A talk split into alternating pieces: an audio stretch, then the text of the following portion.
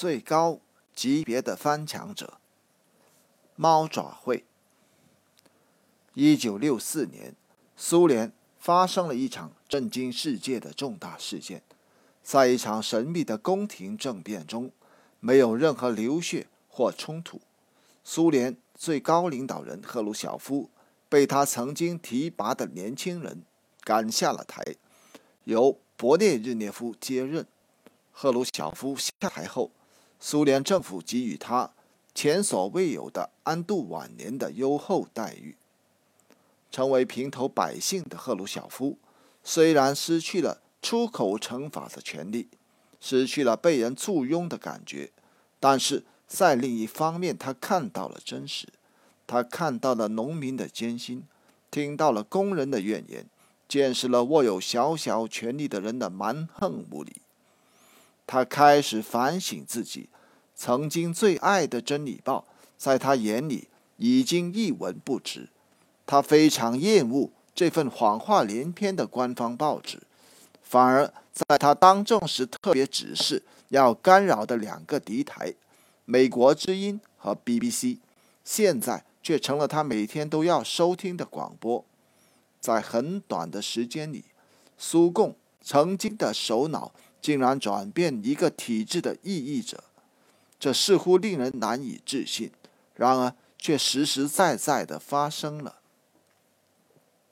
翻墙偷听敌台的同时，他从儿子那里得到了几本禁书，这些书都曾经被他宣布为反动书籍。当看完其中一本小说《日瓦戈医生》后，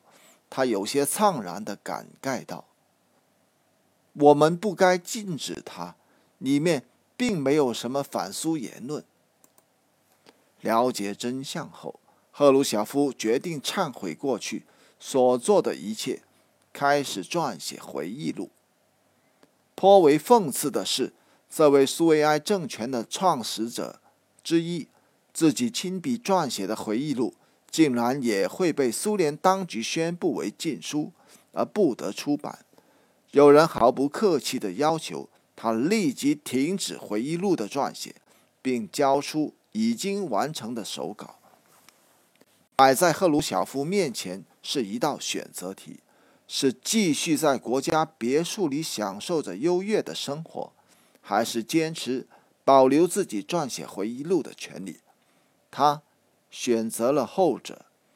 然后他拿出当年搞地下工作时的机智。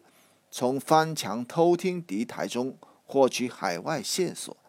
在很多当年被他收拾和批判过的持不同政见者的帮助下，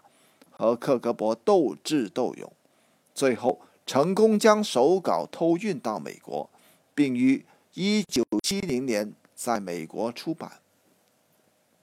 一九七一年九月十一日，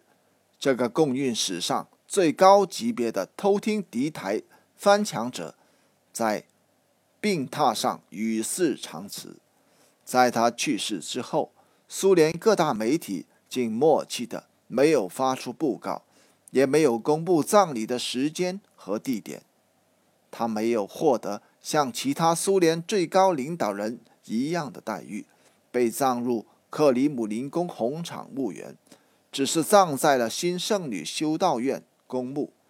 在葬礼举行那天，大量群众自发去为他送别，而这竟让勃列日涅夫不得不下令暂时关闭新圣女公墓。